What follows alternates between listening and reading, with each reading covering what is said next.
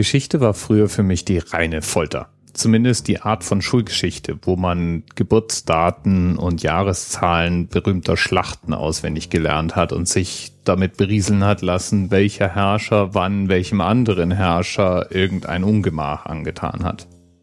Aber je älter ich werde, desto milder bin ich gestimmt. Und je älter ich werde, desto mehr interessiere ich mich für Geschichte allgemein und spezielle Ecken der Geschichten im Besonderen.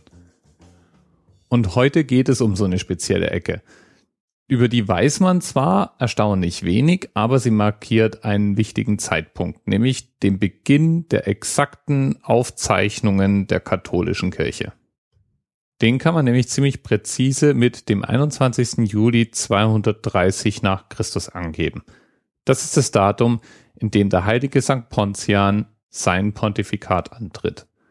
Ein Papsttum, das fünf Jahre andauern sollte und verhältnismäßig ereignislos war. Wenn man mal davon absah, dass es einen großen grundlegenden Konflikt gab, nämlich um die Frage, ob Unzuchtsünden auch zweimal vergeben werden sollten. Ja, um solche Dinge stritt man sich damals. Und der heilige St. Pontian ist deswegen so bedeutsam, weil man von ihm genau weiß, wann er anfing und wann er zurücktritt. Genau das hat er nämlich getan. Er legte irgendwann sein Papsttum nieder, um eine Kirchenspaltung zu verhindern und die Wahl eines neuen Papstes zu ermöglichen. Und die Aufzeichnungen darüber sind deswegen noch existent, weil der älteste Katalog an Schriften in der Vatikanbibliothek eben mit Quellen aus dieser Zeit bestückt ist. Papstsein jedenfalls war damals nicht unbedingt ungefährlich.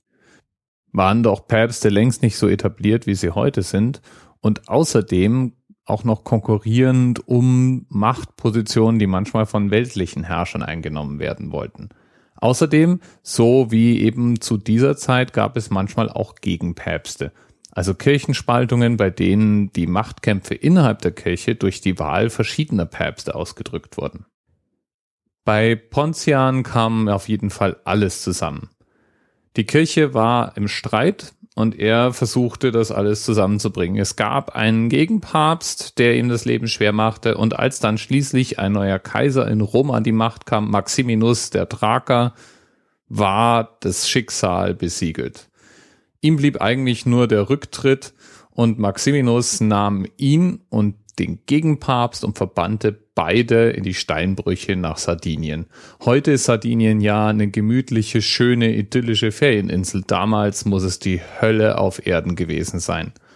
Und so starb unser Papst auch genau dort im Exil, im Steinbruch an den unmenschlichen Lebensbedingungen. Und deswegen ist er auch heilig gesprochen worden, weil sein Tod als Märtyrertod gilt. Da haben es die Päpste heute doch irgendwie ein bisschen besser. Erstens gibt's keine Gegenpäpste.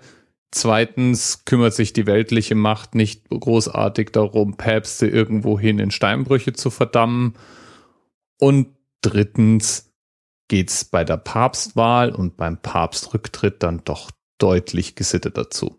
Und was ich auch aus dieser päpstlichen Geschichte lerne, ist, die Sache mit dem Rücktritt, die wir vor einer Weile ja als so besonders und speziell verkauft bekommen haben, gab es in der Kirchengeschichte schon öfter.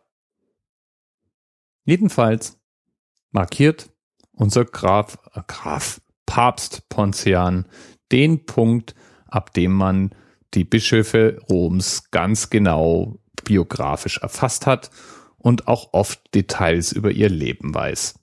Bei Pontian ist es etwas überschaubar.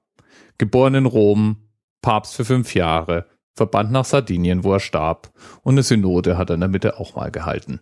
Ist ein bisschen dürftig. Aber immerhin kann man auf der Suche nach Papstdaten sehr ergiebig auf den Webseiten des Vatikans rumsurfen, wo man sich die Fotos der Grabmäler, die biografischen Eckdaten und wenn bekannt wichtige Lebensstationen durchschauen kann ist ja vielleicht mal eine ganz nette Beschäftigung für regnerische Wochenenden. Bis bald. TMRS 10, 9, 8. The experience of 47 individual medical officers. Was hier über die Geheimzahl der Illuminaten steht. Und die 23. Und die 5. Wieso die 5? Die 5 ist die Quersumme von der 23.